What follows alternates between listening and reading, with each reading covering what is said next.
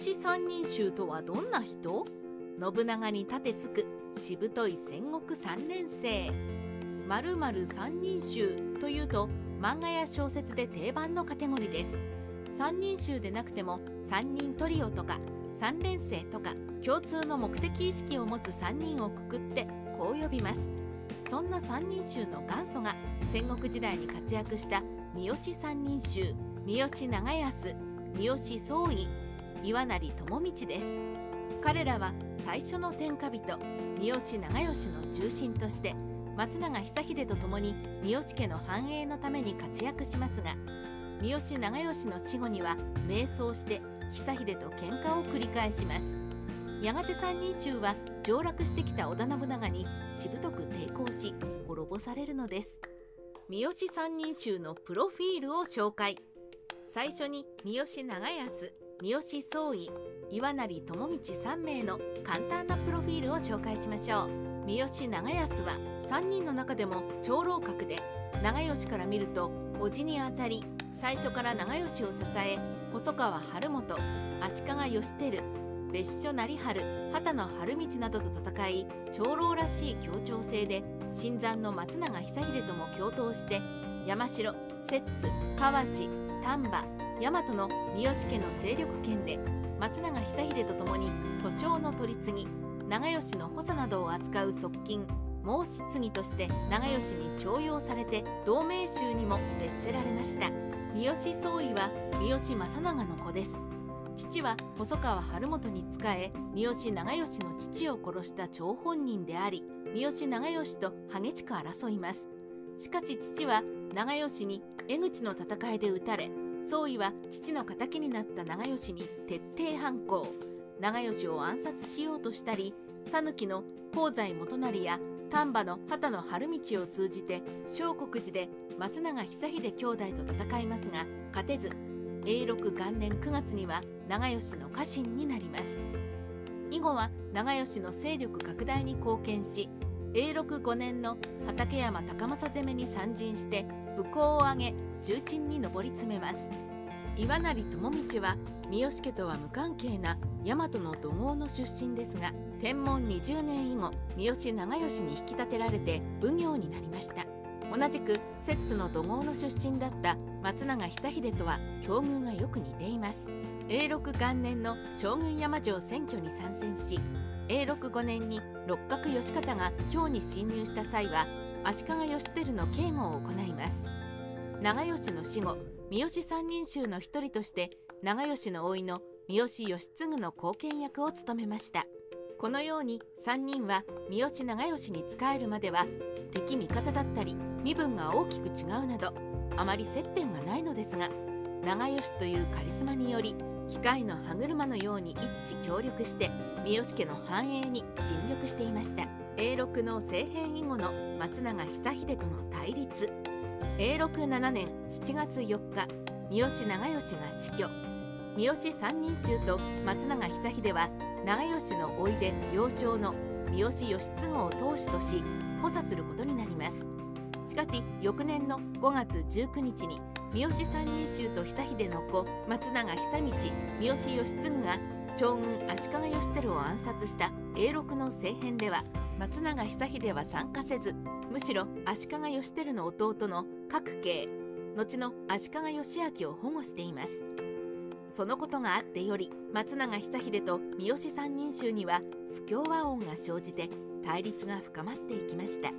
永禄8年11月16日三好長康は三好宗義と石成智道三好安永と共に飯盛山城に入り義継の奉行である長将権純正を殺害し三好義継を高谷城に移してから説得し松永久秀討伐の大義名分を得ます。こうして三好三人衆と松永久秀は永禄9年には交戦状態に突入しました。三好三人衆は本国阿波を支える篠原長房と義継の大叔父三好康長に加え大和支配をめぐり松永久秀と敵対していた筒井純慶と組んで久秀と戦います。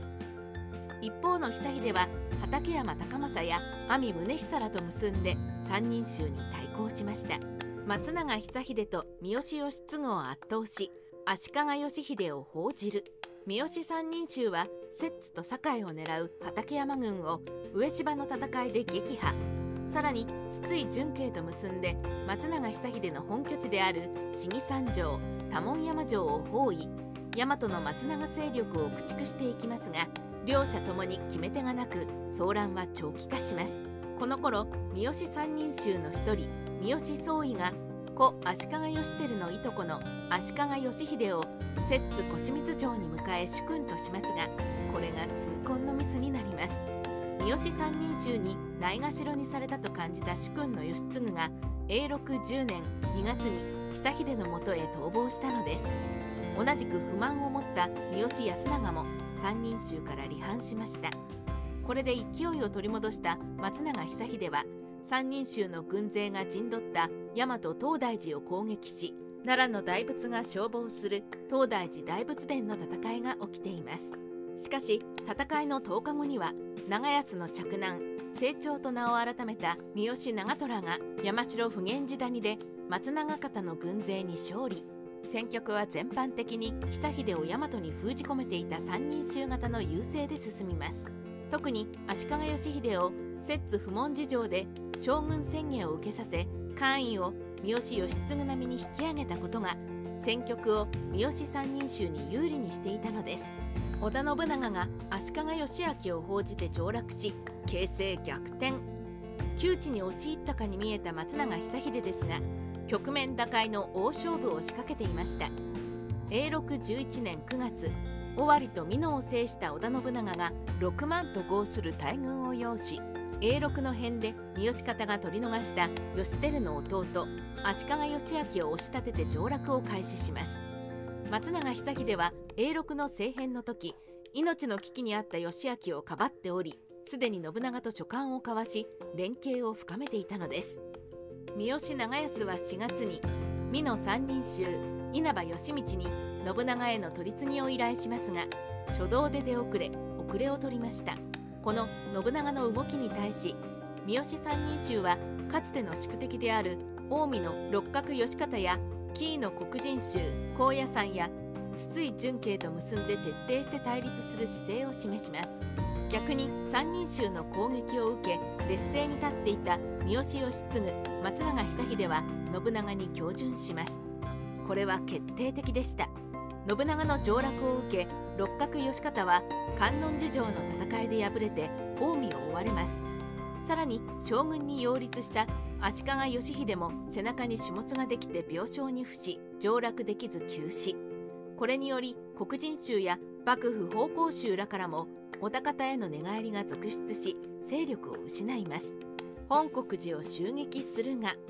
上洛した信長ですが美濃に一時帰還。その時足利義昭は明智光秀を中心とする近江若さのわずかな国衆に守られて本国寺にいました。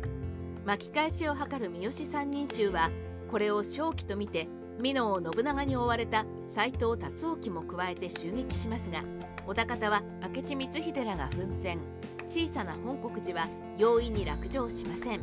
日没を迎えても三好三人衆は本国寺を落とせず一旦引いて翌日の攻撃に備えます。しかし翌日には摂津方面より織田方の池田勝正細川藤孝三好義継らの3000人の軍勢が到着。三人衆は桂川で迎撃しますが激戦の末に敗北。これにより三人衆の勢力は本国阿波まで後退してしまいました。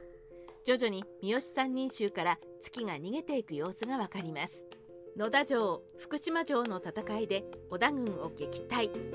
元気元年織田軍が機内から移動した隙を突き三好長康は篠原長房らと共に四国における三好軍をまとめ6月には摂津池田城で謀反を起こして城主池田勝正を追放した荒木村重ら池田二十人衆に呼応して摂津に軍を進めます。三人衆軍は摂津中島に進出し野田城福島城を築城して籠城します。当時この地域は西側が海北南東は川に囲まれた島のような場所で三人衆はそのような場所に堀を掘り壁をつけ櫓を立てて防備を固めさらに細川秋元や紀伊の鈴木孫一らが率いる雑賀衆の援軍も到着し総勢1万3000までになりました。織田軍は自軍3万人さらに雑賀根頃の鉄砲衆2万人を動員し浮上を築いて野田城福島城を包囲し一日中双方で鉄砲数千艇を撃ち合います。数と物量に勝る織田軍は有利で三好三人衆は窮地に追い込まれますがここで摂津に本拠を持つ石山本願寺が突如織田軍を攻撃し石山合戦が始まります。これにより三好軍は紀州勢や一向一揆の参戦さらに織田方の後方から浅井長政朝倉義景連合軍の攻勢に助けられ一時的に織田軍を摂津河内から駆逐する成果を上げます。しかしかろうじて本願寺に救われた三好軍にも追撃の余力はなく11月には反織田の諸勢力とともに信長との間に和議が結ばれて和睦しました。頼みの武田信玄が病死三好三人衆全滅。元気2年和議は破棄され三好三人衆は反織田包囲網に参加。摂津河内を拠点に石山本願寺と連携し信長包囲網の一角を担います。しかしその矢先本国阿波で三好長春が篠原長房を殺害。家中の不和を招くなどの混乱もあり積極策を取れないまま三好軍は徐々に衰えます。元気4年信長と不和になった足利義昭自身が決起。これに信長の筒井純慶優遇に不満を持つ三好義継松永久秀らが呼応。三好一族の足並みが反織田で一致します。いよいよ悲願の織田追放がなるかと期待した矢先武田信玄が上洛途中病死しました。反織田方にとって信玄の死は致命的で三好一族を含めた機内の反織田勢力も一気に崩壊。足利義昭は機内から追放。三人衆の一人岩成智道は淀城で討ち死に浅井長政と朝倉義景も電撃的に織田軍に撃たれ三好義継は足利義昭をかばったことで和歌江城を攻められ部下に殺害され松永不死は信長に多聞山城を差し出し降伏します。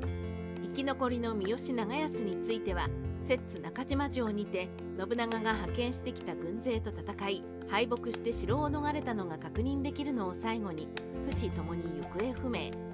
三好総尉も病死しました。三好三人衆の末路ははっきり確認できないもののその後歴史の表舞台に出ず力を失ったのは間違いありません。戦国時代ライターカワウソの独り言。三好三人衆は敵味方がくるくると変わり書き手としては面倒くさい人々です。